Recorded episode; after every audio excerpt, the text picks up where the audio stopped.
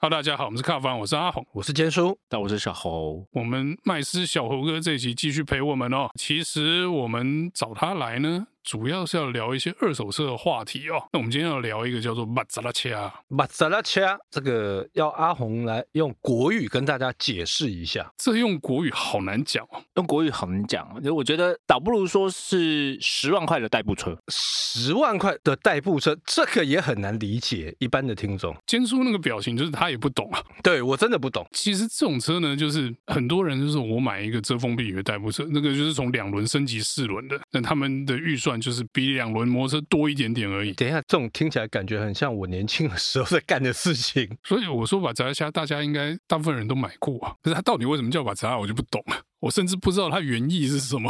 说实在，我也不懂。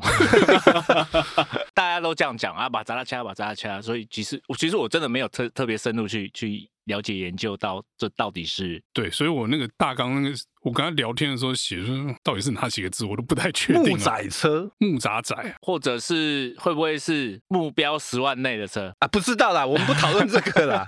这种车呢，其实在二手车流通很多，对不对？很多，其实不得不说，这种车比一般的外汇啊，或者是一些其他的车种，其实他们是最大众啊。这个是最大宗，这个车辆的流通数是非常大宗。OK，它可能一天可以卖五台到八台吧。如果大一点的二手车行，其实真的可以哦。这个真的是光是买卖当天的买卖可以到五到八台，其实是没有问题哦。是哦，所以这个它这些车种的话，会是热门车种吗？还是一些冷门车种？还是一些很老的车？其实就是国产车，比方说阿提斯啊，哦，这种就是最热门的亚力士啊，哦，然后甚至 Coplus，大概在这一个集聚的都会是。一种入门国产车，这种集聚的其实非常多啊，所以那个应该就是你刚才讲的，如果是 Altis 的话，应该是第一代哦。哦，不会，不会，不会，不会，不会哦，不会，不会，不会。如果在十万内的话，大概差不多现现在，因为已经二四年了，第一代已经直接报废了。第一代真的太久了，可是有一些代步车，其实状况好的话，就第二代、第三代都有可能。特斯拉应该差不多死光了吧？特斯拉不行了啦，太久了，太久了。特特斯拉是真的太久了。我记得特斯拉在。这个区块曾经称霸好久一段时间了，呃，很久很久，对，因为他如果再找个五，再差不多，他大概五年前才开始慢慢退下来。大概如果再是十年前的话，其实是大家很愿意其实去收这个车，因为它的对于一般刚开始想要有一台车可以遮风挡雨的。它是很好的一个入手条件，而且它它维修保养什么都很便宜，都便宜，非常非常便宜，都便宜，非常便宜。可是我就觉得很奇怪啊！你看哦，现在政府有那个报废零五万的补助嘛，对不对？所以你就变成说，这车我还能拿出来卖吗？你看五万块，我不如拿去换新车的这个钱嘛，对不对？所以对这些车来讲，这个五万到底是帮了他还是害了他？我觉得这个五万块，其实说实在的，帮助对于想要买新车的会有。可是新车毕竟现在一个入门的集聚非常高，所以还是。会有人想要啊，不然我还是买个可能，比方说八万块的车，或者是十万块的车，或者是十万万块的车，我就是遮风挡雨，那个金额不会到那么高，你知道吗？一次我要先准备个二十万头期款，然后要再贷款六十万。哎，没有没有没有，我要讲的不是这个，我要讲的是说，哎，小豪啊，现在不就变成说，不管多烂的车拿去赢那最少就要给五万吗？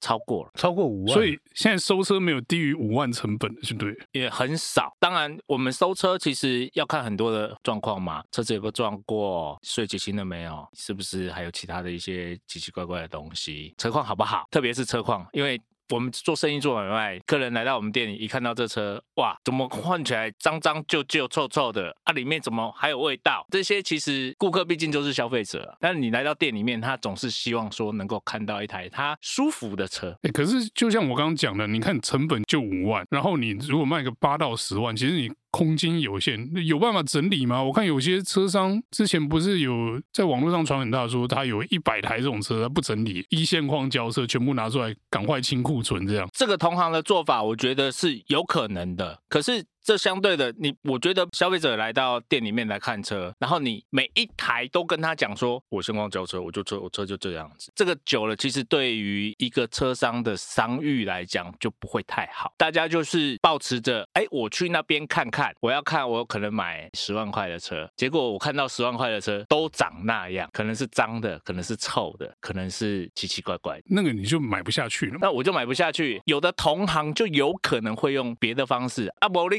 加一挂，我加我加这加较水，所以去洗就对了，洗到别的台别台车或比较贵的车子上面，不一定是洗啦。可是有的时候这种东西，这就是一种销售手法。我给你看你的预算内的东西是这个样，结果实际上你看到，哎呦，这不行，不然老板你还不要别台？我说有有有有有，你这个的话，我跟你讲，你加一点。看旁边的，好，这或许是一种手法啦。我自己是认为说，如果今天车行买车进来是不可能不整理的。对我们自己来讲，你自己都不喜欢的一台车，客人怎么会喜欢？所以小吴哥，你们家的车就是你们都自己很爱，那这样不就不能卖？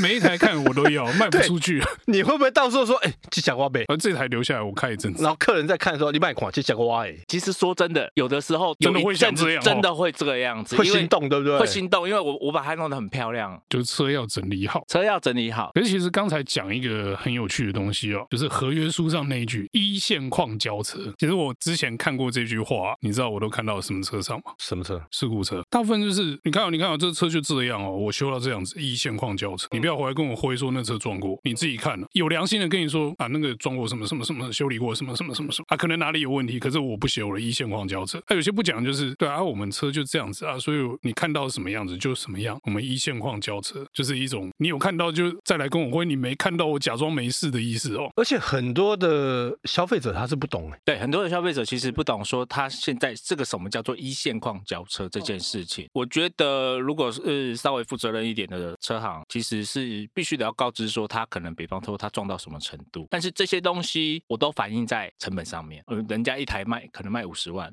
啊，不好意思。我现况交车，这台车的状况是什么？我全部讲清楚。但是我卖你四十万，就是要折了，要退了。我觉得要负责任的跟人家讲，你不能说老是让这些消费者老是觉得说，明明人家五十万买到的车车况那么好啊，我花四十万怎么乱七八糟，花不拢有的没的。这个其实要先告知，虽然便宜，可是其实它是有状况。那小侯，你有没有发生过，就是说有那种客人买了车之后又回来跟你那边回？有有，一定会一定会遇到的。客人百百种，他们对车子因为不了解，他们就会觉得说。这个车原厂不是就都应该要帮我们处理，或者是这就是你应该要保护的部分。他因为他们不懂，他们觉得说我买二手车花这样子的钱，其实跟原厂也没有差很多嘛，所以他们会回来说，哎啊，你这个为什么发生了什么状况？哎，这个为什么发生了什么状况？这样子，基本三大原则：引擎、变速箱，还有不能泡水，这三个是基本三大原则。如果真的有，那我们当然是必须得要负责。可是就算是引擎，也是就是一个月内，因为说实在话。你开出去一个月，我不知道你是不是每天油门到底还是？我不知道你车怎么开的。但是我负责任的去把这台车，我保护引擎的部分、变速箱的部分一个月。对，因为你们买的时候看到的是好的嘛，但是也不知道它的实际状况是怎么样，磨损的状况到什么地步。所以这其实是买二手车必须要承担的一些风险。因为其实很多人都觉得说啊，掐北派啊，其实掐斜派，其实车是会坏的。对，那你买了二手车的时候，其实你要想一件事情，它不是说只是年份出来了，不是说这个车已经开三年，而是说它已经磨损三年，对不对？是的，就你要想前任车主已经引擎是这个完好如初的时候，他使用了三年，那使用三年下来磨损到什么地步不知道嘛？因为你没有拆，你不会看到啊。就算是车商，就算不可能拆嘛，我们我我们也也不一定会知道。但是我发觉到，呃，我们我最近差不多开始在买这种所谓一六一七一八的这种中古，哦，五年八年的，五年八年内的，其实状况就好很多。所以买二手车哦，除了你眼力好啊，就是车商要鉴定这个车况之外啊，这个运气也还蛮重要的。对，有时候运气不好就买到一个一个月零三天冲掉了。不是啊，你